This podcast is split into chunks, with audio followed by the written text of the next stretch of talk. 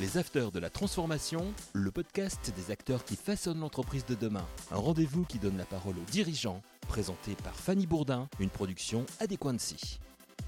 Nous allons échanger autour de l'industrie automobile et c'est une première dans les Afters de la Transformation. Nous sommes en compagnie de Pierre Guignot. Bonjour Pierre. Bonjour. Vous êtes le directeur de la division automobile en France pour Honda, groupe japonais. Pouvez-vous nous parler de votre parcours Travailler dans l'automobile, un rêve d'enfant? Oui, forcément, parce que la voiture, euh, ça, ça, fait, rêver beaucoup de monde. Euh, donc, euh, oui, je, suis- rentré il y a maintenant bah, plus de 20 ans. Donc, pas forcément d'ailleurs chez Honda au début. mais, on va dire que ça ne m'a jamais quitté depuis 20 ans. Vous avez commencé où? Euh, dans groupe Volkswagen, chez Audi, la marque Audi. Euh, D'accord. Audi, puis après les cinq marques du groupe Volkswagen. Et vous avez commencé directement euh, dans les voitures, toujours? Vous avez travaillé Toujours. euh, exclusivement dans, la- dans- Dans, Dans l'industrie automobile, exactement. Après, après mes- mon école de commerce, j'ai j'ai directement intégré l'auto. Et pourquoi? Pour une raison précise? Honnêtement, je, je vais, je vais le dire par hasard au début, mais ensuite par plaisir de, de la complexité finalement du produit et, et- et au fait aussi que j'ai découvert que c'était réellement un, secteur euh, extrêmement tourné sur l'humain en fait. Au-delà du produit, euh, c'est un secteur on a du mal à, quitter euh, parce qu'en fait il est extrêmement extrêmement lié aux rapports humains et, en fait à toute la dimension de service autour du produit. Et donc en fait ça, ça- ça fait de ce secteur un secteur très attachant. ouais. Quelles sont les grandes mutations que vous avez vues justement dans vos 20 ans de parcours dans l'industrie automobile? Bah, euh, si je me mets dans l'axe euh, qui est le mien, c'est-à-dire plus l'axe de la distribution, hein, euh, parce que dans mon parcours, je suis plus côté distribution, au sens où les constructeurs fabriquent aussi des voitures, on en parlera peut-être après, mais donc si on parle de la distribution et donc des réseaux, et c'est pour ça que je parlais de l'humain, bon, il y a un changement qui est, colossal, parce qu'au-delà déjà de la, complexité euh, et aussi des produits financiers, de la manière dont on, utilise aussi sa voiture, il y a aussi toute cette révolution technologique euh, qui a lieu aujourd'hui et qui fait que les femmes et les hommes doivent s'adapter à ces nouvelles technos et, sans parler aussi de la digitalisation, de la connectivité des véhicules. Comme c'est un produit assez complexe, euh, oui, en 20 ans, une voiture d'il y a 20 ans et une voiture d'aujourd'hui, c'est juste rien à voir. Aucun rapport. Aucun rapport. Est-ce que les métiers sont toujours les mêmes justement dans l'industrie? Euh, Absolument pas. Enfin, euh, les mêmes au sens où on parle toujours à un client et, et- et on livre toujours une voiture et on la prépare et on la répare. Euh, en revanche, euh, quand on la répare aujourd'hui, on la répare avec un ordinateur. Euh, quand on la livre, on la livre avec un ordinateur. Quand on, on l'achète, on l'achète aussi avec un ordinateur. Et, et quand le client prend possession de sa voiture, il, il- il a encore besoin d'un ordinateur pour synchroniser son téléphone et ainsi de suite. Donc en fait, les métiers, non, ils sont en pleine révolution au sens où euh, que ça soit les forces de vente euh, en concession, la prévente, euh, que ça soit aussi chez les constructeurs la relation avec le digital et ainsi de suite. On va dire que la digitalisation euh, a révolutionné ce, ce secteur et on a des profils aujourd'hui recherchés qui ont absolument rien à voir avec les profils d'il y a 20-30 ans. Comment se positionne l'industrie automobile aujourd'hui, au sens large du terme? Bah, comme, un, comme un secteur en crise. Enfin, ça, c'est une, une certitude. Euh, Et pourquoi? euh, C'est assez simple. Si je devais schématiser, euh, pendant des années, les constructeurs ont fabriqué des voitures, les ont stockées et ont essayé de les vendre. Aujourd'hui, euh, les constructeurs ne stockent plus de voitures, donc répondent à une demande. Donc, il y a eu un renversement total de la manière dont, dont, dont, dont, dont- dont l'industrie en fait pense le- le- la fabrication des voitures. Pourquoi? À cause de l'électrification qui est en marche et, qui a un coût absolument colossal et de cette rupture qui, est une réelle euh, rupture. Donc c'est pour ça que j'emploie le terme de révolution parce que cette rupture fait qu'aujourd'hui, encore une fois, on avait des schémas euh, à l'époque où on fabriquait, on stockait, et puis après on avait à la radio, à la télé, euh, toutes ces pubs où on nous disait faut absolument acheter la voiture ce week-end parce que si vous ne l'achetez pas ce week-end, les prix vont changer, ainsi de suite. Donc on avait ce- cette pression du stock. Après, c'est pas propre à l'industrie automobile. Aujourd'hui, il n'y a plus rien en stock, euh, il n'y a plus de moutarde, il n'y a plus rien. Donc, euh, les, Français euh, commencent à, à se rendre compte un peu de ce qu'on appelle la pénurie. Mais cette pénurie dans l'industrie auto, elle est due aujourd'hui au niveau mondial hein, à cette révolution technologique. C'est-à-dire que c'est pas un scoop, mais euh, tout ce qui est microprocesseur, euh, tout ce qui est euh, pièces autour du véhicule font que aujourd'hui on a des tensions sur les productions. Il y a des délais qu'on n'avait pas forcément dans le passé. Aussi parce que dans le passé, on mettait un moteur thermique, les vitres se baissaient et se levaient à la main, et qu'aujourd'hui tout ça est terminé. Donc l'industrie automobile est en crise, mais l'industrie automobile se réinvente. Et ce qui est important de noter aussi, c'est que vous enlèverez pas cette liberté de se déplacer à un, individu. Donc de toute façon, c'est un, bien de consommation de masse et l'industrie va pas disparaître, mais elle est en train de se réinventer. On va parler un peu de Honda France. Ça représente combien de collaborateurs en tout? Déjà, Honda en France, euh, euh, juste avant de répondre à cette question, Honda, c'est le premier motoriste au monde, juste pour resituer. Euh, donc, quand on dit motoriste, c'est auto, moto, produits d'équipement, hein, les tondeuses, taille et ainsi de suite, et aussi l'aviation. L'aviation, oui, j'ai vu ça. Le Honda Jet. En tant que premier motoriste au monde, c'est 30 millions d'unités vendues dans le monde par an, donc c'est colossal. Et si on regarde la France, on retrouve les divisions dont je viens de parler, c'est-à-dire euh, auto, moto, euh, produits d'équipement, pas l'aviation en France, euh, mais en Europe, oui. Donc après, si on se concentre sur la France, c'est 107 collaborateurs pour toutes les divisions. Mais euh, juste l'automobile, maintenant, euh, c'est 21 collaborateurs. C'est combien de distributeurs? C'est des, euh, C'est 84 points de vente en France, 65% du territoire couvert, mais c'est 52, 52 investisseurs. Et le chiffre d'affaires, vous avez une petite idée? Alors, le chiffre d'affaires de Honda en France, je ne mets pas le réseau de distribution. Je parle de, la filiale de distribution. On est aux alentours des 400 millions d'euros, c'est-à-dire incluant euh, la partie, à ce qu'on appelle pièces détachées après-vente. La digitalisation qui est quand même prégnante. Et comment le groupe Honda négocie ce virage? Comment il les garde justement, ces nouveaux, ces nouveaux talents pardon? Comment on aborde ça Il y a bien sûr un mouvement de fond euh, avec euh, la connectivité des véhicules et puis aussi la digitalisation et le parcours digital. Donc c'est vrai qu'aujourd'hui, euh, on, va dire que dans le département automobile, on a une moyenne d'âge des collaborateurs sur le, pôle marketing, par exemple, qui est, un des pôles les plus sensibles par rapport à, la digitalisation, qui s'est réellement rajeuni, avec des profils de collaborateurs qui ont une sensibilité sur les outils digitaux. Et c'est vrai que la communication digitale, c'est-à-dire euh, tout ce qui est plateforme, euh, leads, les fameux leads, et, puis aussi le, parcours digital, est aussi mené par le siège européen en collaboration avec le siège européen. Donc euh, on a aussi des agences qui nous aident énormément. on travaille avec, avec UM, qui est, qui, est une grosse plateforme, et aussi des agences de création comme Seedly, par exemple, sur, sur Paris. Et donc, on a des profils aujourd'hui au niveau du marketing qui, forcément, sont en adéquation, qui ont des parcours en adéquation avec, avec ces outils digitaux. De plus en plus de voitures hybrides ou tout Est-ce que, qu'est-ce que vous pensez du thermique? C'est vous à s'arrêter totalement? Non, alors ça c'est une bonne question parce que en fait euh, au niveau mondial, parce qu'il faut prendre un, tout petit peu de hauteur sur, euh, sur, sur cette question. Déjà en, Europe, on va dire les, les plus drastiques euh, au niveau monde sur les normes. C'est 2035 je crois. Voilà, donc 2035 on, dit qu'il n'y a plus de moteurs thermiques à la vente, j'insiste. Donc ça ne veut pas dire qu'il n'y a, a, pas de voitures thermiques qui roulent, hein, parce qu'aujourd'hui le parc roulant c'est 40 millions d'unités sur le parc français. L'électrification du parc français aujourd'hui c'est moins de 1%. Donc, donc même s'il se vend neuf aujourd'hui en France entre 15 et on va dire 18% de véhicules électriques, que 15 à 18% aujourd'hui. Sur le parc qui roule, c'est très peu euh, voilà, euh, par, rapport par rapport au parc roulant. Donc, pour aller euh, sur le, la question, la fin du moteur thermique, c'est pas pour tout de suite. en tout cas, si on parle d'hybridation, c'est bien un moteur thermique qui sert de générateur. En tout cas, le full hybride, ce qu'on appelle le full hybride chez Honda, c'est un moteur thermique qui génère de l'électricité et c'est un moteur électrique qui fait avancer la voiture. Donc ça, c'est important de, le noter. Et ça, et ça, amène des baisses de consommation, des baisses de CO2. Donc euh, aujourd'hui, euh, pour revenir à 2035, oui, en 2035, interdiction de vente euh, des véhicules thermiques, donc inclut les, voitures hybrides. Hein. Inclut les voitures hybrides. Bien sûr, bien sûr. Donc ça veut dire c'est 100% électrique ou ou hydrogène. Il y a quand même un, point de passage en 2028 ou 2000, enfin bref, la communauté européenne s'est quand même réservé un point de passage pour se dire bon, euh, est-ce que c'est bien réaliste, est-ce qu'on va y arriver, sachant qu'on est encore une fois les seuls au monde euh, à avoir pris cet engagement 2035, euh, c'est-à-dire sans thermique. Donc ça c'est quand même important de le noter. Et l'hydrogène, euh, c'est une euh, excellente technologie. Chez Honda, euh, ça fait, on en est à la cinquième génération depuis la combustible. Donc, ce qu'il faut savoir de l'hydrogène, les trois caractéristiques de l'hydrogène. Premièrement, l'hydrogène se fabrique sur la base d'eau. Il faut, faut, H2O, donc il faut séparer l'eau avec de l'électricité. Donc, c'est comme ça qu'on produit de, l'hydrogène. Donc, après, bah, qui permet de générer le courant électrique Donc, bien sûr, euh, une énergie électrique, elle peut être fabriquée avec du solaire, avec du, avec du nucléaire, avec, euh, avec du charbon ou, autre.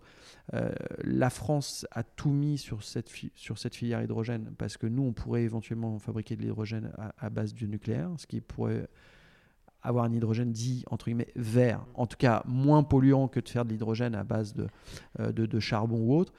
Donc l'hydrogène a un bel avenir devant lui et nous chez Honda, on fait rouler des voitures à hydrogène depuis de nombreuses années. encore une fois, le problème de l'hydrogène, c'est le réservoir, c'est la technicité du réservoir. Puis les explosions peut-être? Alors, ouais, les explosions. Non, non, mais il, suffit qu'une voiture explose pour que tout s'arrête, mais c'est, pas le. En fait, aujourd'hui, la, techno, elle est, maîtrisée au sens où euh, euh, on a, on a euh, sur ces réservoirs-là, on stocke de l'hydrogène à, l'état liquide. avec des basses températures et cet hydrogène il y a encore une fois le problème du réservoir et la pile à combustible. Donc la pile à combustible, elle, doit être miniaturisée le plus possible. Et, aujourd'hui, c'est pour ça que je dis que Honda est à la cinquième génération, donc on a réussi quand même à bien travailler euh, ce côté-là. Ce qui fait que sur une berline, euh, aujourd'hui, on arrive à intégrer la techno, sauf que ça a un coût et ce coût est encore trop fort euh, pour euh, l'industrialisation, vraiment que, le particulier puisse accéder à un véhicule hydrogène. En revanche, sur le transport de, sur le poids lourd, sur le transport de marchandises, sur le transport collectif, euh, sur le transport maritime et sur le transport aussi dans l'aviation, c'est peut-être là euh, qu'on aura de l'hydrogène avant de, l'avoir dans des, dans des voitures pour les particuliers. Mais aujourd'hui, les voitures thermiques pourraient être, par exemple, un petit peu travaillées pour, être, pour rouler à l'éthanol. Pourquoi on n'utilise pas ces, ces, ces ressources-là bah, Tout ce qui est carburant vert, tout ce qui est effectivement tout ce qui est alternative sur, sur, sur, sur, des moteurs déjà existants. Sur des moteurs déjà existants, c'est une, une, bonne question. aujourd'hui, nous, en tant que constructeurs, la réponse, elle est simple. C'est que on est face à une décision politique euh, euh, qui a été prise. Euh, qui a été entérinée et sur laquelle nous, en tant qu'industriels, on est obligé d'en de, tenir compte. Parce que pour vous redonner un, un chiffre, mais euh, un industriel, quand vous lui demandez un effort industriel, par exemple d'électrification, euh, c'est-à-dire de recherche, développement, ainsi de suite, c'est, on se parle à 10 ans. C'est-à-dire au moment où vous le dites et au moment où ça apparaît, euh, il faut, faut, lui laisser 10 ans. Donc on ne peut pas s'amuser à faire du yo-yo avec des législations ou à se dire, ah bah finalement, entre guillemets, on s'est trompé, alors finalement on va vers le véhicule éthanol et. Donc si, comme ça a été décidé et comme ça a été entériné, euh, aujourd'hui. Et c'est pour ça d'ailleurs qu'à euh, à marche forcée, les constructeurs lancent des véhicules maintenant 100% électriques ou hybrides parce que chez Honda, euh, on a du 100% électrique et du full hybride. mais le full hybride, comme vous nous l'avez dit, en 2035, vous ne pourrez plus en vendre. Alors, on peut en vendre jusqu'au 31 décembre 2034. Il y a quand même, il y a quand même de quoi faire. Il y a quand même de quoi faire vu qu'on est juste en 2022, fin, fin, fin 2022. Donc, on a encore, et, et, on a encore deux ans. Donc, c'est, donc on va pas se priver. C'est-à-dire que graduellement, non mais pour euh, c'est une question intéressante. Bien sûr que graduellement, on va avoir de plus en plus, euh, je parle pour l'Europe, hein, en tout cas de plus en plus de véhicules 100% électriques. Mais oui, aujourd'hui, nous, chez Honda, on fait coexister les deux.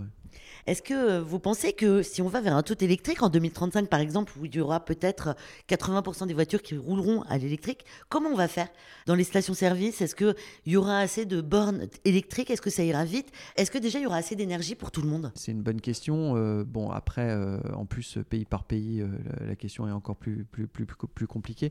Pour la France, bon, c'est pas un scoop. Au niveau des bornes, on est en retard. Hein. mais ça, on le sait, on le dit, on le répète. Euh, les infrastructures se mettent en place. Après, au niveau euh, des temps de recharge, moi j'aime bien prendre l'image du téléphone où, euh, si vous vous souvenez, et c'est un peu la, bataille aujourd'hui des véhicules électriques, tout le monde regarde l'autonomie. Alors, tu as acheté une voiture qui fait combien? 700 km, 800 km, 900 km, et finalement, personne regarde le temps de recharge. Et c'était un peu comme à l'époque où il fallait acheter des téléphones qui restaient 10 heures, 12 heures, 15 heures, 20 heures. Et aujourd'hui, plus personne regarde le nombre d'heures où le téléphone va, rester allumé. Et par contre, euh, tout le monde a bien compris que la recharge rapide de son téléphone permettait de récupérer quasi la moitié de sa batterie en, très peu de temps. Donc en fait, c'est ce qui va se passer euh, avec les nouvelles générations de batteries et ce qu'on est en train de mettre en place. Aujourd'hui, on est déjà sur des charges rapides à 20 minutes, euh, mais on peut imaginer qu'avec les technologies de batteries solides qui sont en train d'être mises en place dans les 10 prochaines années, on va avoir des temps de charge qui vont être de plus en plus courts. Est-ce qu'aujourd'hui, on est capable de rendre propre le lithium qui est mis dans les batteries électriques? Comment on fait pour, euh, pour rendre vert justement ces composants qui font partie des batteries électriques? Bah, ça, c'est ça, c'est une question assez complexe. En tout cas, en ce qui concerne, je peux répondre sur Honda, mais euh, en tant que constructeur, on est tenu de recycler euh, l'intégralité de la voiture et inclure les batteries. Donc, donc il des filières de, il y a des filières pour aller dans votre sens quand je dis vert, en tout cas de, de, de, et de Recyclage. régénération et de recyclage des batteries, ça c'est même, même euh, obligatoire. Euh, donc, donc aujourd'hui, on, met, on maîtrise aujourd'hui ça. Enfin, je veux dire, euh, techniquement, c'est possible. Et on le fait d'ailleurs. C'est marrant, euh, je ne vais pas dire systématique, mais on cristallise un peu cette question sur l'automobile. Mais, mais les batteries, ça fait longtemps aujourd'hui sur les les, les- trottinettes, les, les téléphones et ainsi de suite. Et même, je dirais, c'est c'est même pire parce que sur de- plus, plus le bien de conso est petit, plus en fait on n'y prête pas attention, mais finalement les téléphones parfois sont jetés, euh, jetés à la poubelle et ainsi de suite, alors que ils ont euh, au, au sein du téléphone des batteries qui doivent euh, pouvoir et qui doivent d'ailleurs être recyclées. Donc non, euh, euh, au niveau de, des matières, en tout cas des matières premières, oui, on est sur des matières premières euh, qui posent question en, termes de ressources, hein, parce que euh, c'est pas illimité. C'est pour ça d'ailleurs que euh, chez Honda, en tout cas, ils travaillent, euh, je parle sur l'électrification, sur des nouvelles générations de batteries avec euh, des nouvelles technologies, notamment la part des ce qu'on appelle les, batteries solides, qui auraient des durées de vie plus longues, qui seraient aussi plus légères et qui seraient au- aussi en capacité d'être recyclées euh, plus facilement. Ça bouge assez vite enfin, et en permanence. Euh, la RSE est devenue au fil des années un allié incontournable pour les ressources humaines dans tous les secteurs d'activité. Comme les jeunes talents sont de plus en plus sensibles à ces sujets, comment la RSE a pris le tournant du monde automobile?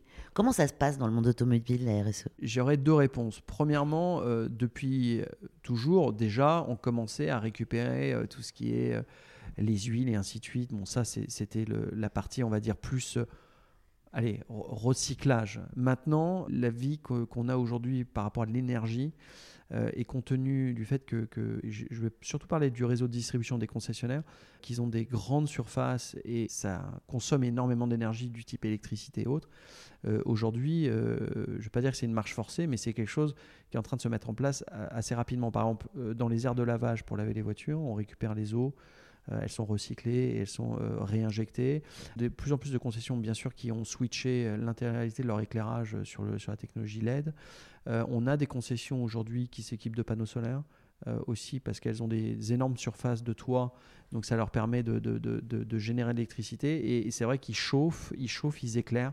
Donc c'est aujourd'hui, euh, c'est une vraie prise de conscience et il y a énormément d'initiatives, en tout cas euh, euh, dans le réseau, euh, pour justement euh, avoir cette démarche RSE euh, dont, dont vous parlez. des technologies de plus en plus pointues. Prendre un exemple, je vais prendre l'exemple de Tesla. Ils sont capables, une voiture Tesla est capable de trouver toutes les bornes de rechargement en France, par exemple. Si on a une Tesla en France, c'est comme ça que ça se passe. Est-ce que Honda pense à des, à des solutions comme ça? En ce qui concerne Honda, c'est n'est pas dans le, le- le plan de marche du constructeur de créer un réseau de distribution. En revanche, on a mis en place euh, sur nos véhicules électriques euh, une borne sans rentrer dans le terme technique, mais qui va dans les deux sens. C'est-à-dire Honda a développé, euh, parce que justement, quand je présentais l'entreprise, c'est la voiture, la moto, mais aussi ce qui est produit d'équipement. Donc on est sur les générateurs, on est sur tout ça. Et, on a créé une borne qui va dans les deux sens, c'est-à-dire qui recharge votre voiture et, qui, à domicile, une fois que la voiture est rechargée le soir, si elle arrive avec de la puissance encore, est capable de renvoyer le courant au sein de l'habitation. Et ça, et ça c'est un- un- énorme axe de développement euh, chez Honda, mais aussi pour l'industrie euh, automobile euh, 100% électrique en général. Aujourd'hui, la voiture doit être pensée comme ça, c'est-à-dire que vous n'allez pas dans les deux sens d'une manière automatique. Donc euh, euh, aujourd'hui, euh, sur le sur l'espace public ou sur l'espace privé, à terme, euh, le pool de voitures électriques pourrait soit se charger si elle est déchargée pour pouvoir avancer, et quand elle est au repos, euh, venir compléter euh, le réseau électrique. Et, et ça, c'est génial. Pourquoi? Parce que pourquoi aller tirer sur l'électrique grand public euh, à domicile si ma voiture dans mon garage a encore du courant et que je, et que je l'indique C'est-à-dire et que je sais que j'en ai pas besoin le lendemain, par exemple? Donc elle pourrait très bien euh, m'allumer mon, mon grille-pain, euh, faire marcher mes plaques euh, et, et- et sans aller tirer du courant sur le réseau public, alors que le courant, je l'ai finalement euh, dans, Ce le- qui dans le serait pas garage. mal actuellement. Ce qui serait pas mal actuellement, ça éviterait les pics de consommation. Et donc ça, c'est le grid to grid, enfin en anglais grid to grid, que- qui, qui a été développé euh, en tout cas chez Honda, mais, mais qui n'est pas une exclusivité Honda, hein, bien sûr, hein, ce que je suis en train de dire. Mais pour répondre à votre question, c'est on travaille sur ces bornes-là intelligentes qui vont dans les deux sens et qui peuvent être installées à domicile.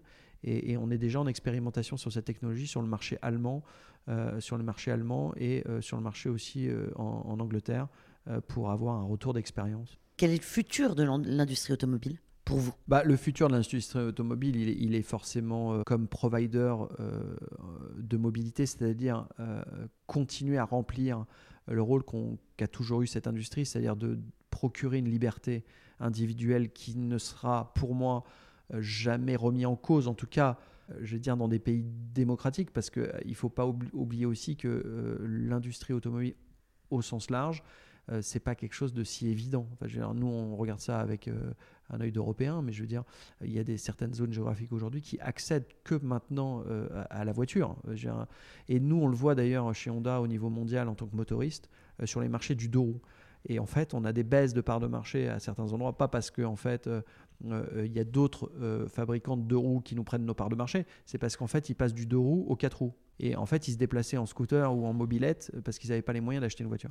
Et, donc, l'industrie euh, automobile, elle a euh, un rôle essentiel, en tout cas dans, le futur, pour être en fait le plus respectueux de, la planète. Mais si je reviens à Honda, et, pour conclure, quand Soichi Honda avait créé Honda, et il avait dit I want to create a company that society want to exist. Donc c'était clairement le fait de se dire moi, je crée Honda au sens large pour répondre à un besoin, mais qui respecte le besoin de l'individu, mais aussi de la planète. Et aujourd'hui, voilà, euh, dans toute l'histoire de la marque, euh, que ça a été Clean Act aux États-Unis, par exemple avec le, moteur CVCC euh, aux États-Unis, qui répondait aux normes Clean Act pendant le choc pétrolier dans les années 70.